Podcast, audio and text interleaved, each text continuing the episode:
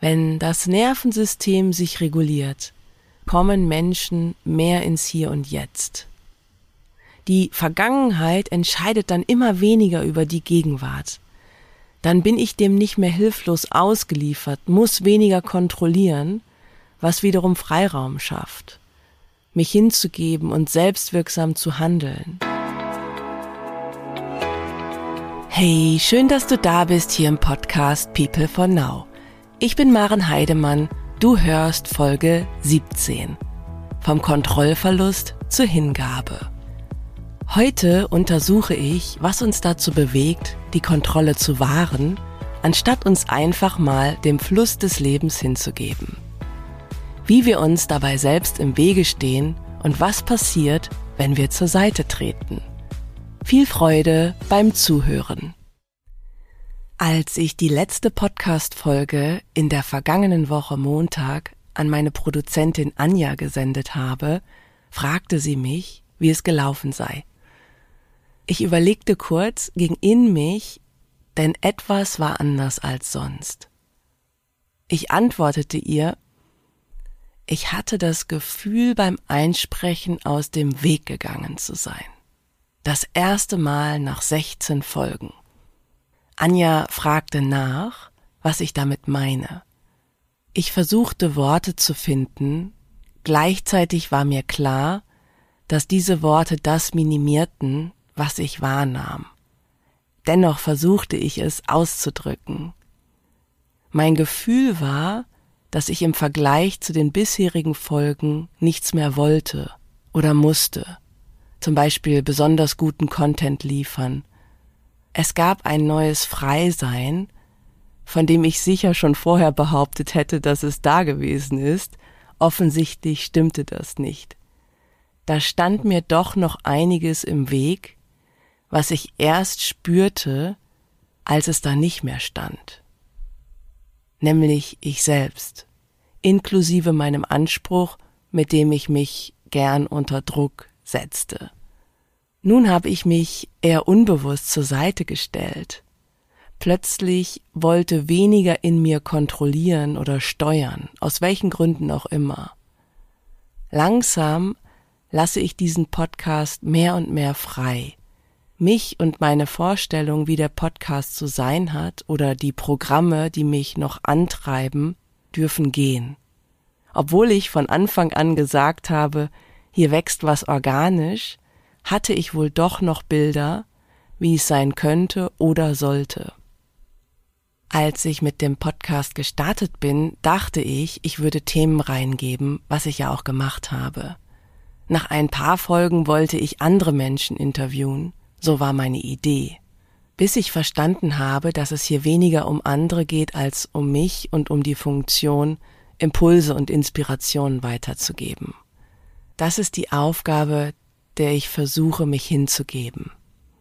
Eine Hörerin schrieb mir, wie die letzten Podcast-Folgen genau das getroffen haben, was sie aktuell beschäftigt, in welchen Entwicklungsprozessen sie steckt. Darüber habe ich mich sehr gefreut, denn das ist das Zeichen von Synchronizität. Wir funken auf derselben Frequenz, ohne dass vorher über die Themen gesprochen werden muss. Wenn ich es weiterspinne, weiter ins Vertrauen gehe, dann werden sich schon die richtigen Themen zeigen. So wandelt sich der Podcast. Während ich bislang Geschichten aus meiner alten Welt, aus der Vergangenheit erzählt habe, komme ich mehr ins Hier und Jetzt. Ich versuche euch dahin mitzunehmen, meine Metaperspektive anzubieten, was ich wahrnehme, versuche meine Kontrolle noch mehr loszulassen, zu vertrauen. Obwohl ich sagen muss, dass ich sowieso kein großer Kontrolletti bin. Ich bin sehr gut im Annehmen, was ist, insbesondere wenn sich das Außen nicht ändern lässt. Mittlerweile ist es mir möglich, mich recht schnell zu desidentifizieren, anstatt irgendwo kleben zu bleiben. Wenn es um Kontrolle geht, dann habe ich in der letzten Woche mit Menschen gesprochen, die mir erzählten, wie sie gerade die Kontrolle an ihrem Arbeitsplatz verlieren, resignieren, müde und erschöpft sind.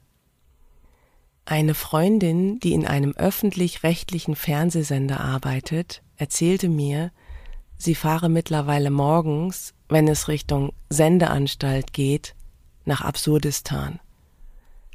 Es sei kaum mehr möglich, das zu tun, wofür sie da seien, Fernsehsendungen zu produzieren. Zahlreiche Menschen melden sich krank, fallen aus, haben keine Lust mehr, für fehlendes Personal einzuspringen, Lücken zu kompensieren. Sie sind enttäuscht, weil der Sender sie und ihr jahrelanges Entgegenkommen ausgenutzt hat. Sie fühlen sich missbraucht, spielen nicht mehr mit, sind krank, werden krank, reagieren in jedem Fall mit Krankmeldungen, zeigen so ihren Protest. Die nächste Person ist im Sozialbereich bei einem großen sozialen Träger tätig, erzählte mir von neun Kündigungen in den letzten Monaten, betrinkt sich mit ihrem Kollegen mit Prosecco, um den Ausnahmezustand auszuhalten. Sie sagt, das alles sei nur noch mit Zynismus und schwarzem Humor zu ertragen. Der gesamte Sozialbereich sei mehr als marode, total am Ende. Niemand habe mehr Bock drauf, in so kranken Strukturen weiterzuarbeiten. Unterbezahlt, ohne Wertschätzung, die Schatten unserer Gesellschaft aufzufangen. Ich höre durchweg diese Geschichten, frage mich, ist das wahr, dass Menschen das Gefühl haben, die Kontrolle über ihren Arbeitsplatz zu verlieren? Oder ist es genau andersrum? Dass altbewährte Systeme, die bisher scheinbar gut funktionierten, die die Kontrolle über die Menschen hatten, diese plötzlich verlieren. Dass die Menschen, die darin tätig sind, sich nicht mehr kontrollieren lassen. Stattdessen kündigen, sich krank melden, auf ihre Weise protestieren dass aber diejenigen, die noch drin sitzen und das System am Laufen halten, weil sie ja Geld verdienen müssen, das Gefühl haben, ohnmächtig zu sein. Mein Eindruck ist, hier geht es aktuell eher um den Kontrollverlust der Systeme, die Entmachtung des bisherigen.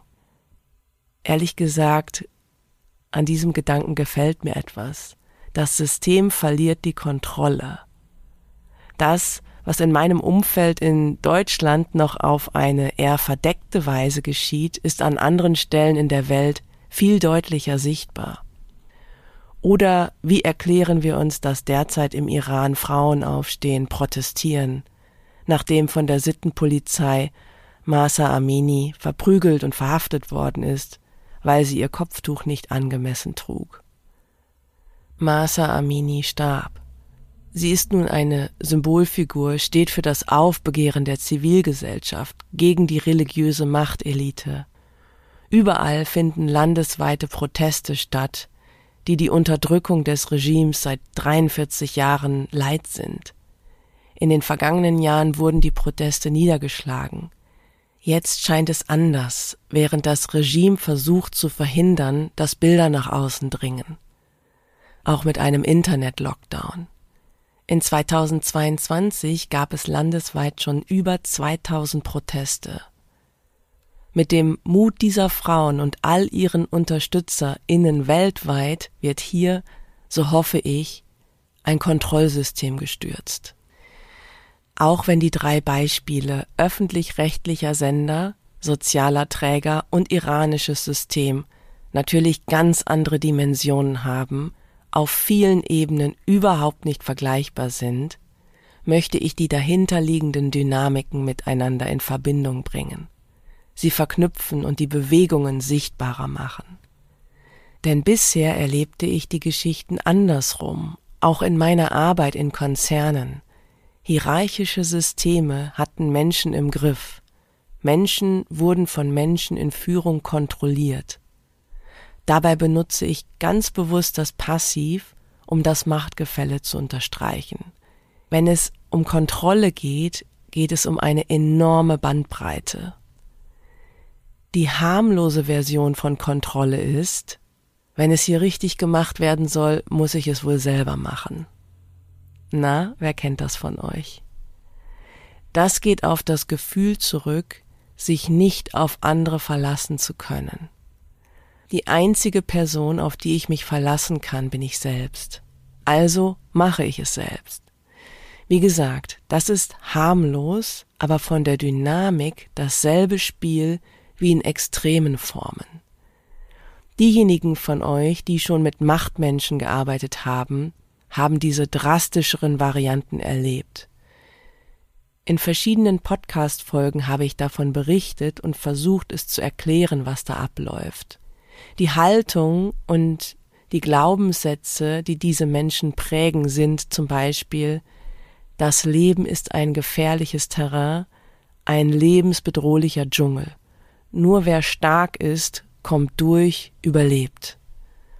An dieser Stelle ist übrigens Darwins These des Survival of the Fittest verdreht dargestellt und zum Zwecke dieses Überlebensmusters missbraucht worden.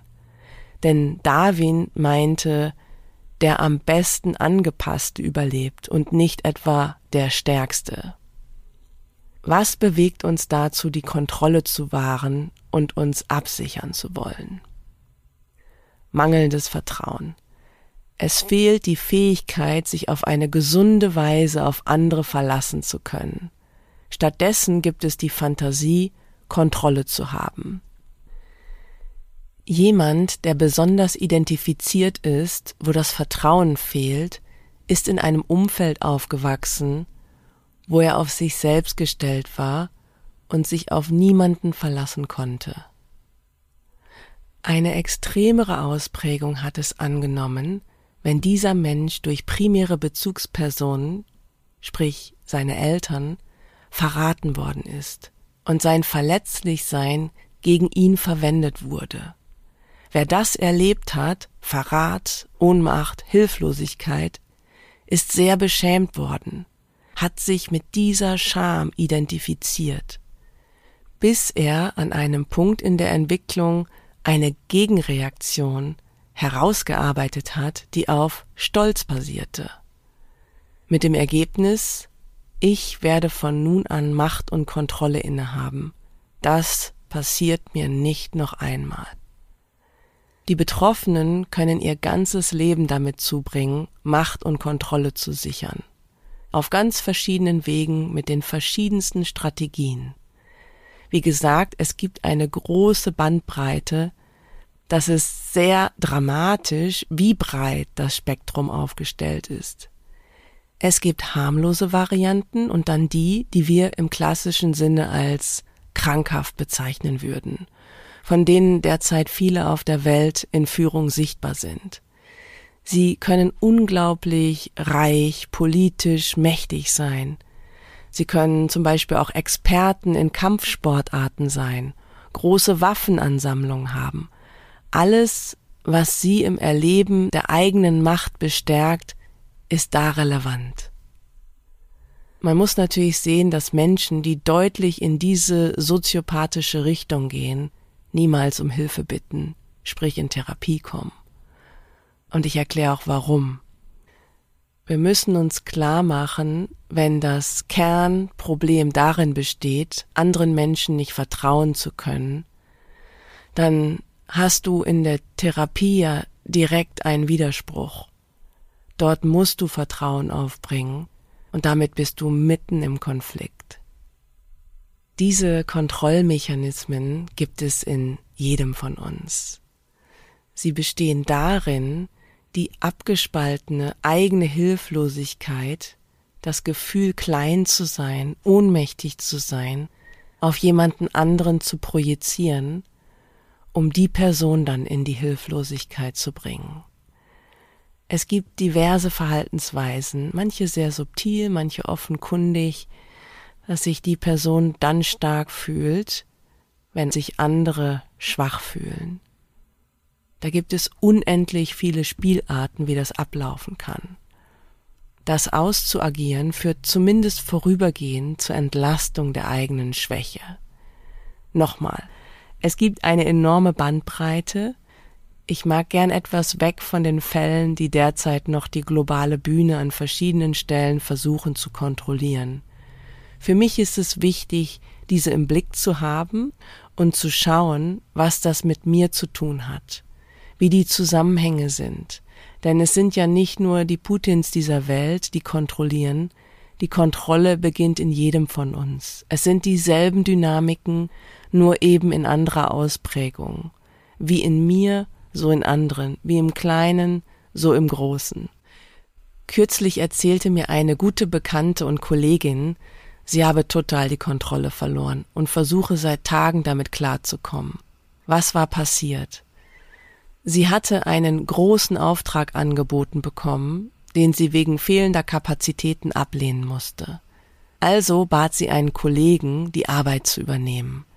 Sie führten einige lange Gespräche dazu, wie sensibel es sei, hier gut und präzise zu arbeiten, dass sie ihm nun vertrauen müsse, dass er das hinkriegt.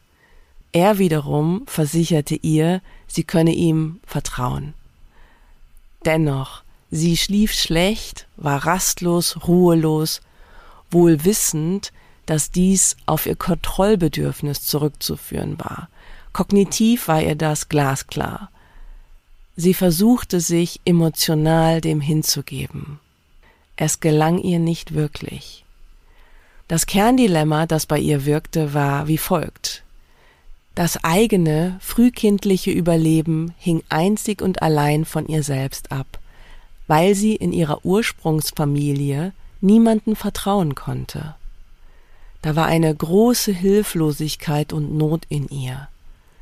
Nun, als Erwachsene, überlagerte sich diese Prägung und dominierte ihren Alltag als scheinbar starke Geschäftsfrau. Sie kann nicht vertrauen, kontrolliert stattdessen. Was natürlich eine unhaltbare Position ist, weil Menschen, wir Menschen, brauchen uns gegenseitig. Damit sind jedoch Abhängigkeiten voneinander verbunden, die sie vermeiden will.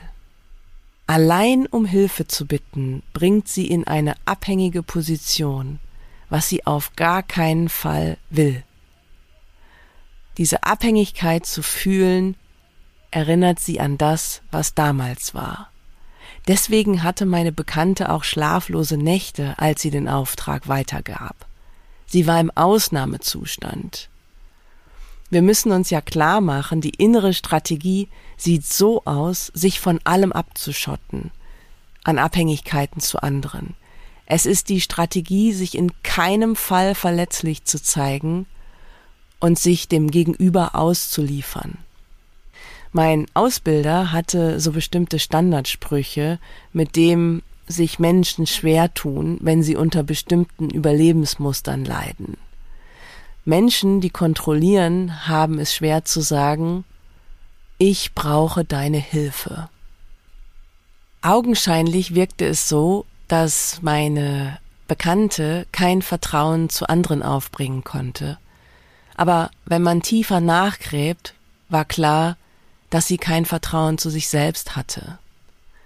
Man kann sehen, wenn jemand mit einer ausgeprägten Überlebensstruktur im Bereich Vertrauen da ist, wie schwer er es hat, sich mit der eigenen Verletzlichkeit auseinanderzusetzen. Denn es gab in der Vergangenheit einen Zeitpunkt, wo die Verletzlichkeit gegen ihn verwendet wurde. So auch bei meiner Kollegin. Für sie war es wichtig, nach außen hin perfekt zu sein, das Kommando zu haben, sich niemals verletzlich zu zeigen, in der Kontrolle zu bleiben. Naja, und eine gut gehende Coaching-Beratung aufzubauen. Wenn es dann anders läuft und sie die Kontrolle verliert, ist das ein Geschenk des Himmels. Denn tatsächlich hat der Kollege, dem sie die Arbeit mit viel Überwindung vertrauensvoll in die Hände gelegt hatte, den Auftrag komplett an die Wand gefahren. Nach nur zwei Terminen hatte er die teilnehmenden Menschen derart gegen sich aufgebracht, dass ihm der Geschäftsführer den Auftrag entzog. Meine Kollegin geriet dadurch in eine heftige Krise, die jedoch dazu führte, dass sie sich jetzt ihre tiefliegenden Dynamiken genauer ansehen konnte. Die wichtigste Frage, die ich Menschen gern stelle, die nicht vertrauen können, ist, was macht dir Angst daran, abhängig von anderen zu sein? anstatt dich einfach mal dem Fluss des Lebens hinzugeben. Was steht dir im Wege? Woran hältst du dich fest? Was müsstest du aufgeben? Es könnte sein, dass du die Identifikation mit deinen frühkindlichen Erfahrungen aufgeben müsstest, mit denen du nach wie vor Bindung mit den primären Bezugspersonen, meistens mit den Eltern sicherst. Sich dem Fluss des Lebens hingeben, wie geht das? Das Bild im Fluss sein, diese Metapher, ist mir im Laufe meiner Entwicklung natürlich immer wieder in verschiedenen Varianten begegnet. Geht sie doch auf den griechischen Philosophen Heraklit zurück, der die Formel Pantarei geprägt hat, alles fließt, oder alles bewegt sich fort, nichts bleibt. Heraklit beschreibt damit das Sein und Werden als einen Prozess. Er vergleicht das Sein mit einem Fluss, als ewiger Wandel in einem stetigen Formwechsel. So habe ich es gelesen. Auch ich nutze die Flusslehre selbst gern, wenn ich mit Menschen arbeite und bin geprägt von folgenden Geschichten. Ein Hypnotherapeut, bei dem ich vor vielen, vielen Jahren mal in Therapie war, führte mich eines Tages in eine Trance mit dem Bild eines Flusses, der das Leben darstellte. Dann ließ er einen Biber auftauchen, mit dem er mich verglich. Ein Biber, der Dämme baut, damit sich der Fluss staut und der Biberbau, der unter Wasser liegt, geschützt ist. Mit diesem Bild versuchte er mich zu spiegeln, wie ich mich mir selbst in den Weg stellte. Bei mir kam das ehrlich gesagt nur bedingt an. Ich fand den Biber ziemlich schlau. Auch im übertragenen Sinne, denn mir fehlte damals das Vertrauen in den Therapeuten, was ein Gefühl war, aber sich im Laufe der Therapie bestätigen sollte. Mit meinem heutigen Wissen würde ich nach kurzer Zeit bei diesem Mann aufstehen und gehen. Das Bild des Bibers ist mir erhalten geblieben. Dafür bin ich ihm dankbar die Metapher des Flusses zu verwenden, die Kraft des Wassers zu nutzen, sich tragen zu lassen, sich dem Fluss des Lebens hinzugeben, das ist ein attraktives Bild. Vertraue ich mich dem Wasser an, jetzt nicht blind, sondern greife ich hier und da sanft mit dem Ruder ein, wähle die Richtung, bin klar, wohin ich mich tragen lassen möchte, oder mache ich es anders? wenn ein Zweig in den Fluss hinein ragt, in den Weg kommt, halte ich mich aus Angst daran fest? Nutze ich den Zweig? Baue sogar eine Wohnung unter Wasser?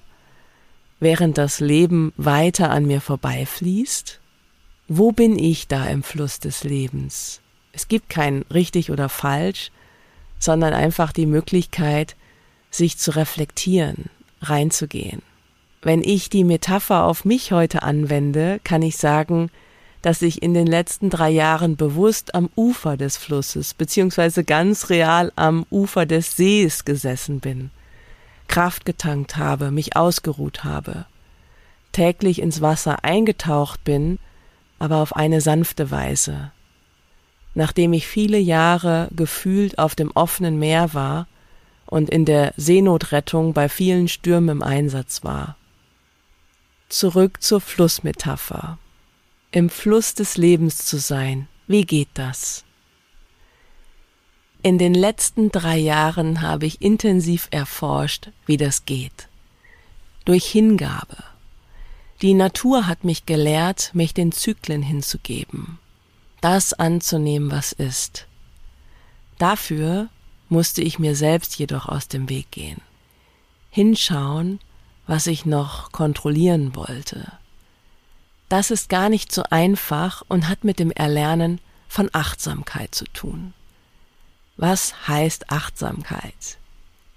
Im allerweitesten Sinne heißt es, aufmerksam zu sein, für das eigene Erleben, in uns hineinzulauschen, unsere Gedanken, unsere Emotionen und körperlichen Empfindungen zu beobachten. Wir lernen so wahrzunehmen, dass wir nichts mehr wegschieben können oder uns wegdrehen können, kompensieren können, sondern dass wir anerkennen, dass Gedanken, Emotionen und körperliche Empfindungen kommen und gehen. Was Achtsamkeit so attraktiv macht, die Freiheit sowie das Gefühl des Fließens, im Fluss sein, präsent sein, anstatt uns zu identifizieren. Nun ist es alles gar nicht so einfach. Ich habe auch ein bisschen Kritik an der traditionellen Achtsamkeitspraxis. Es geht ja darum, allem, was ist, offen zu begegnen. Wenn jedoch Traumata da sind, wie zum Beispiel bei meiner Kollegin, wo Vertrauen fehlte, oder bei uns allen, wo das Kontrollieren aus Gründen ausgeprägt ist, dann ist es schwer. Dann gehen Menschen in den Kopf, schneiden sich ab, gehen raus aus dem Körper. Deswegen ist der Ansatz, der Nahmansatz, dem ich folge, eine Erweiterung der bisherigen Achtsamkeitsarbeit. Es geht darum, auch das Nervensystem mit im Blick zu halten, mit den verschiedensten Ressourcen zu arbeiten, wie zum Beispiel dem sich erden, dem orientieren und so weiter. Meiner Meinung nach ist Hingabe nur mit einer Achtsamkeitspraxis möglich, die das Nervensystem mit berücksichtigt. Sprich, die Kollegin, die versucht hat, ihrem Kollegen den Auftrag anzuvertrauen und dann ein schmerzhaftes Erwachen hatte, hat nun die Möglichkeit, ihre Kontrolle mehr zu erforschen, sich ihrem eigenen Gewahrsein, ihrer Verletzlichkeit mehr zu nähern durch Achtsamkeitspraxis, indem sie lernt, auf das zu hören, was sie fühlt, sowohl emotional als auch sensorisch, kommt sie damit immer wieder in Kontakt mit ihren Emotionen und ihrem Körper. Sobald sie klar zwischen dem Kindsein und der Erwachsenen trennt, die sie heute in diesem Moment ist, werden ihre Glaubenssätze massiv abnehmen. Wenn Menschen lernen, auf sich selbst zu hören, wächst die Regulierung ihres Nervensystems. Und je mehr ich mich selbst regulieren kann, kann ich in mich hineinhören. Wenn das Nervensystem sich reguliert und sich die Identifikation auflöst, kommen Menschen mehr ins Hier und Jetzt. Die Vergangenheit entscheidet dann immer weniger über die Gegenwart dann bin ich dem nicht mehr hilflos ausgeliefert, muss weniger kontrollieren, was wiederum Freiraum schafft, mich hinzugeben und selbstwirksam zu handeln. Denn Hingabe verstehe ich so, mich vom Leben tragen zu lassen und aktiv mitzugestalten. Hingabe ist das Gefühl des im Flussseins von Wärme, Vergnügen, ein Gefühl der Lebendigkeit und Expansion. Wie erkläre ich das jetzt den Menschen im öffentlich-rechtlichen Fernsehsender, die sich krank melden? Oder denen beim sozialen Träger, die reihenweise kündigen? Oder den Frauen im Iran? Das muss ja absurd für sie klingen. Jetzt macht mal ein bisschen Achtsamkeitspraxis. Ich glaube, dass der Drang nach Wachstum sich dem Fluss des Lebens hinzugeben, genau der ist, der gerade die Systeme überall aufbrechen lässt. Es sind Menschen, insbesondere Frauen, die gegen die Unterdrückung des Lebens protestieren, um sich genau dem hingeben zu können, beziehungsweise den Weg für die nachfolgenden Generationen frei zu machen. Es ist eine Revolution für das Leben, für das Freisein, für die Expansion, für den ursprünglichen Lebensimpuls, den wir alle in uns tragen. Die Frauen im Iran gehen mutig voran, so sehe ich das, nicht erst in den letzten Tagen, sondern schon seit 43 Jahren, immer wieder. In Deutschland ist dieser Aufbruch weniger eruptiv, sondern eher depressiv mit passiven Aggressionen, gedeckelt von vielen Ängsten und verschlossener Trauer, die im Wege stehen. Menschen entscheiden sich für ihre Ängste, bleiben da, wo sie sind, anstatt ihre Kraft wahrzunehmen, aufzubrechen. Manchmal möchte ich das ganze Land schütteln und fragen, hallo, wann bitte werden wir denn mal kollektiv wütend? Je mehr Menschen sich wahrnehmen, auch in ihrer Wut, desto freier werden sie, beziehungsweise nehmen sie sich aktiv ihre Freiheit. In der Regel geschieht es über Wut und Proteste, die nach außen gehen und in wegweisenden Revolutionen leider häufig Menschenleben kosten. Und bevor ich mich nun weiter auf der großen kollektiven Bühne verliere, kehre ich zur individuellen Bühne zurück. Eine ehemalige Kundin, die ich gerade nach vielen Jahren wieder traf, erzählte mir beim Tee, wie ihre aktuellen Lebensumstände überhaupt nicht mehr zu dem passen, wie sie sich fühlt.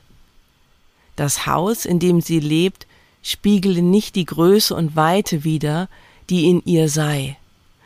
Während sie das sagte, drängte sie ihre Ellenbogen energisch zur Seite und nach hinten, schaffte Platz, Raum, signalisierte den Wunsch nach Freiheit, statt von den äußeren Umständen gedeckelt, kontrolliert zu werden oder auch selbst zu kontrollieren. Unsere Außenwelt ist der Spiegel unserer Innenwelt. Wie ist das bei dir? Stimmen innen und außen bei dir überein? Bei mir hat sich das bisherige Leben am Ufer des Sees, am Ufer des Flusses vollendet. Für mich geht es zurück in den Fluss des Lebens.